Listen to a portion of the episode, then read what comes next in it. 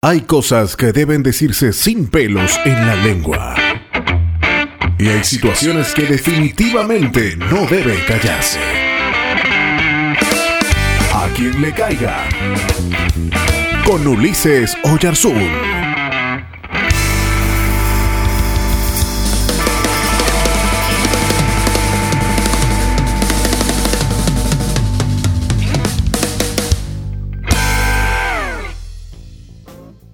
Madre hay una sola, dice el dicho, ¿eh? ¿Y cuántos de nosotros nos recordamos aquellos años de infancia con aquellas frases emblemáticas de las madres? Aquí tengo una colección de frases emblemáticas de las madres. Por ejemplo, en el mundo hay muchos niñitos que no tienen que comer y tú rechazando las lentejas. No irás a esa fiesta porque yo lo digo. Pero mamá, cállate, yo soy tu madre y te lo digo.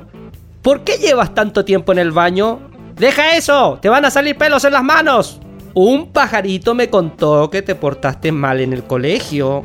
Mientras vivas bajo este techo me respetarás. Saliste igual a tu padre. Si hubieses escuchado a tu madre, cuando no esté aquí, se darán cuenta de lo importante que era. Si te portas mal, le diré a Santa Claus que no te traiga nada. Si te portas mal, le diré a ese policía que te lleve. Mira ese caballero, está mirando cómo hace berrinches.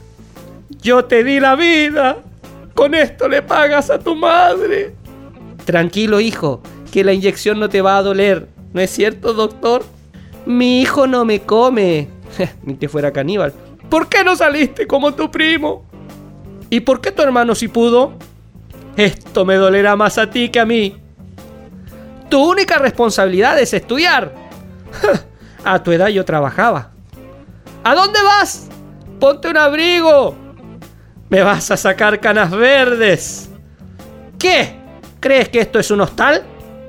¿Qué? ¿Crees que esto es un restaurante? ¿Crees que soy tu empleada? Ya verás cuando llegue tu padre. Cuando tengas tu casa podrás hacer lo que quieras. Ya tendrás tus hijos y verás. Algún día me lo agradecerás. Hasta que te acordaste que tenías madre. ¿Estoy pintado o qué? ¡Mira nada más cómo vienes! No me contestes que te doy vuelta la cara de un cachetazo. Así me agradeces, yo que te parí con dolor. Ay Dios, ¿por qué me haces sufrir con estos hijos? Cómete eso que la mamá no hace veneno. No ensucies ahí que acabo de encerar. Ustedes me van a matar un día de estos. Una vez le preguntaron a un teólogo si Dios era hombre o mujer.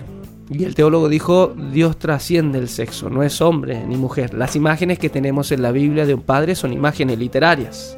Es interesante, ¿no?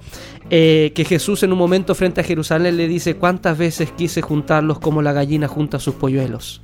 Algunos dicen que había una tradición antigua de que Dios se veía como una gran gallina cubriendo a sus hijos bajo sus alas. ¿Y quién lo diría que posiblemente el Salmo 91, cuando dice, debajo de tus alas me ampararé, es la imagen más que de un padre, la de una madre que ama incondicionalmente?